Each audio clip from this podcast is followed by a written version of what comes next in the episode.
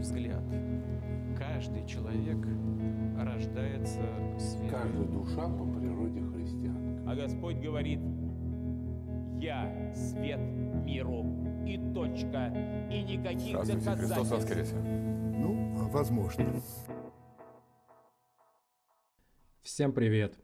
Это подкаст «Третьего не дано». Меня зовут Яков, и здесь я беседую с вами о конфликте, порожденном вечным противостоянием веры и неверия в Бога. О детях и о влиянии внешнего мира на их взгляды создано огромное количество трудов. Бесчисленное множество человек на эту тему говорило, писало, кричало, выступало, пело и как только не высказывалось. Такое внимание к детям неудивительно. Их светлые головы имеют исключительную способность впитывать в себя все новое. Их мышление и восприятие окружающего мира сильно отличаются от такового у взрослых людей. Но именно взрослые всегда в ответе за то, чему они научили детей, какие ценности и жизненные выводы смогли им передать. Детьми и воспитанием будущих поколений – также всегда интересовалась и религия, веками взращивая людей в рамках своих догматов и правил. Православие тоже делает большой акцент на воспитание молодежи в вере и проводит большую работу, направленную на обучение детей именно основам вероучения.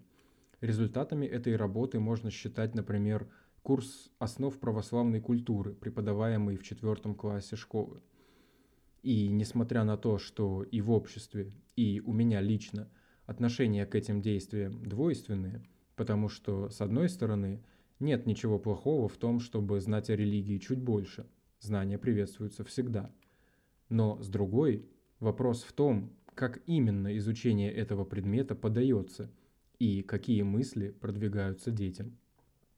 Дети до определенного возраста являются очень уязвимыми для внешнего мира – Любое слово или действие может навсегда изменить отношение маленького человека к тому или иному явлению.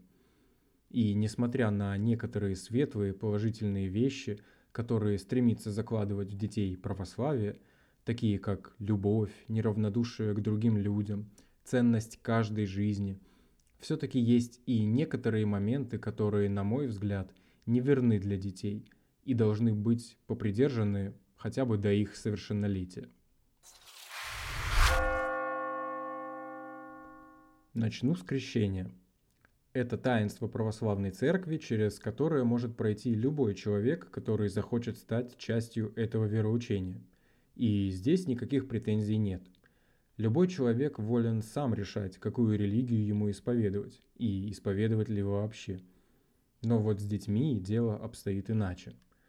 Могут ли родители человека, который еще не отвечает за свою жизнь самостоятельно, решать за него, верующий он или нет? Конечно, чисто технически, родители могут все что угодно, прививать любые взгляды и ценности.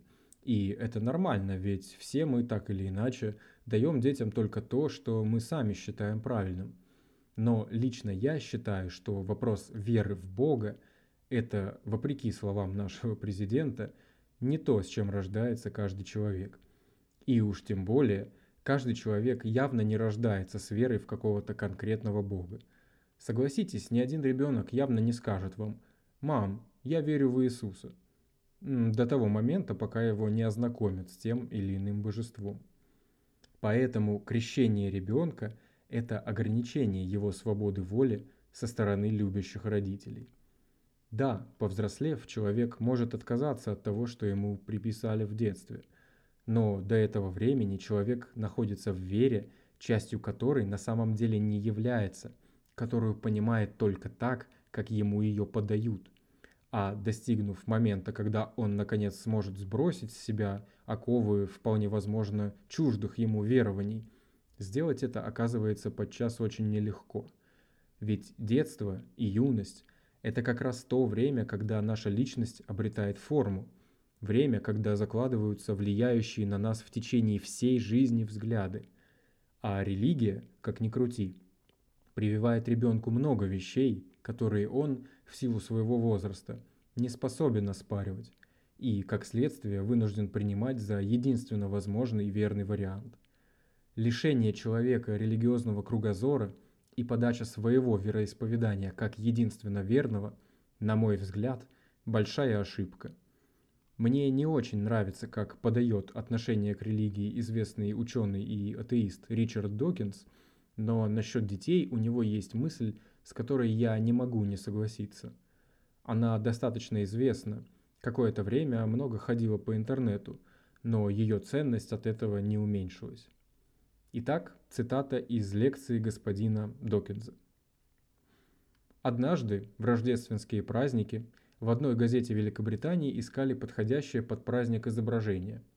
И они нашли задушевную фотографию со школьной рождественской пьесы с подписью «Трех библейских мудрецов играли Шабрид, Сикх, Мушаров, мусульманин Адель, христианка, всем по 4 года.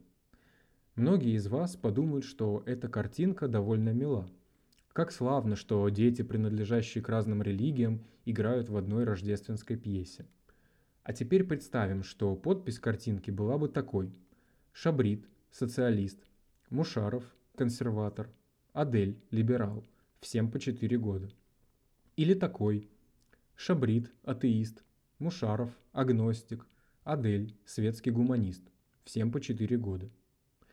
Я надеюсь, что отныне каждый раз, когда речь пойдет о ребенке-католике или ребенке-мусульманине, вы возразите и скажете, вы бы не стали говорить о ребенке-постмодернисте или ребенке-кейсианце.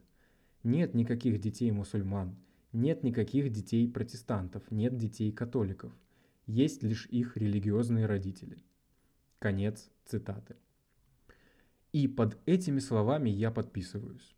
Как бы родителям не хотелось, чтобы дети не наступали на их грабли и не совершали их ошибок, чтобы дети разделяли только те взгляды на мир, которые родители считают правильными, религиозная вера не из таких вещей. И даже если показывать ребенку, чем одна религия лучше или хуже другой, то уж точно не погрузив его перед этим в купель для крещения – Понятно, что если ребенок растет в религиозной семье, он все равно так или иначе будет получать от родителей ценности и убеждения религии, которую они исповедуют. Но дайте своим детям возможность вырасти и самим понять, что к чему, самим решить для себя, что верно, а что нет. В этом, на мой взгляд, и есть настоящая вера родителя в своего ребенка. Говоря о детях, нельзя не говорить и о их взаимоотношениях с родителями. Я сам не являюсь родителем, но уже несколько лет работаю с детьми и могу сказать сразу, детям очень сложно понимать взрослых. Пока ты несовершеннолетний, не ведешь свою отдельную жизнь, пока ты во всем зависим, тебе сложно противостоять родителям хоть в чем-нибудь, не почувствовав при этом стыда и чувства вины. Даже когда человек бунтует и проявляются юношеские яркие черты личности, когда человек может накричать и хлопнуть дверью, это все равно проявление невозможности сделать что-то другое, более весомое и значительное. И если представить, что такой человек вдруг понял, что ему вовсе не нравится и не близка религия, которую исповедуют его родители, то процесс общения с ними усложнится во много раз. И, на мой взгляд, в таких ситуациях родители, как более сильные и сформированные личности, просто обязаны быть мудрее и показать ребенку, что с ним считаются.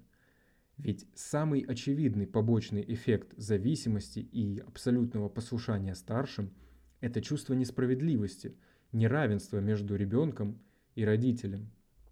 И несмотря на то, что взрослый человек не может во всем быть равным ребенку – он как минимум способен пойти навстречу и хотя бы попробовать встать с ним на одну ступеньку.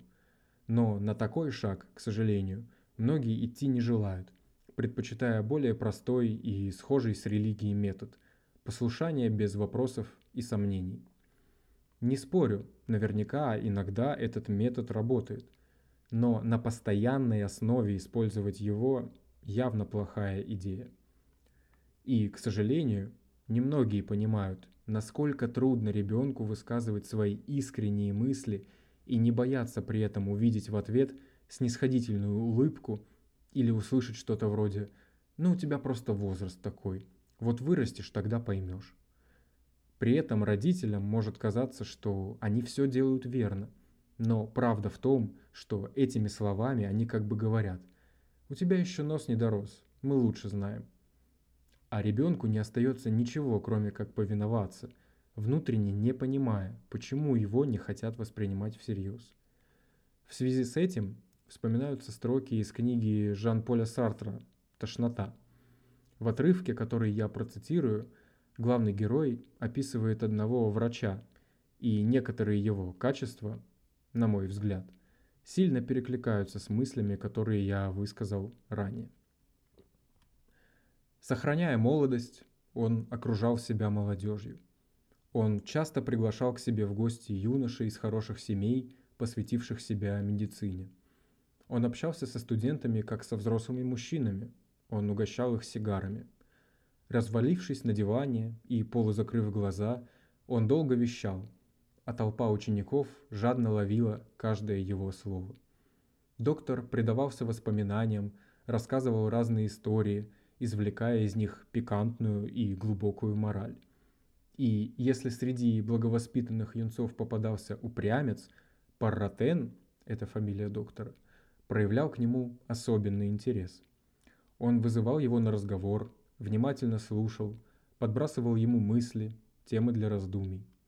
И кончалось непременно тем, что в один прекрасный день молодой человек, полный благородных идей, измученный враждебностью близких, устав размышлять наедине с собой и вопреки всем, просил Паратена принять его с глазу на глаз и, запинаясь от смущения, изливал ему самые сокровенные мысли, свое негодование, свои надежды. Паратен прижимал его к сердцу. «Я понимаю вас, я понял вас с первого дня», — говорил доктор. Они беседовали. Паратен заходил дальше, еще дальше, так далеко, что молодому человеку трудно было поспевать за ним. После нескольких бесед такого рода все замечали, что молодой бунтарь явно выздоравливает. Он начинал лучше понимать самого себя, видел, какие прочные нити связывают его с семьей, со средой. И в конце концов, словно каким-то чудом, заблудшая овца, следовавшая за Порротеном, возвращалась на путь истинный, осознавшая, раскаявшаяся. На мой взгляд, прекрасные строки, иллюстрирующие мысль о том, что если общаться на равных с теми, кто младше нас, то и к нам будет больше доверия и уважения. И у нас будет больше возможностей донести что-либо до тех, кто еще не успел разобраться в жизни так, как мы. Дети всегда тема болезненная и животрепещущая. С ними всегда нелегко, но невозможно не чувствовать ответственности за них, будь это родные дети, ученики или молодые студенты. Все, кто занимается их воспитанием и передает знания и опыт, стремятся вложить положительный, значимый вклад в их понимание самих себя и мира, в котором мы живем. Но никогда нельзя сказать наперед, кем станет тот или иной ребенок и оправдает ли надежды тех, кто его растил – какие бы ценности в него не закладывали. Кто-то, не нуждаясь ни в чем и имея вокруг замечательных, добрых и честных людей, может вырасти негодяем. А кто-то, живя в нищете, имея только одного родителя и наблюдая каждый день пьянствующих соседей, становится прекраснейшим человеком и примером уже для следующих поколений детей. Не всегда происходит так, и не всегда наоборот – но главное, на мой взгляд, чтобы любые дети при общении со взрослыми могли почувствовать себя как полноценные люди, которых уважают и любят. Всем спасибо за внимание, до свидания и удачи вам в разрешении любых конфликтов.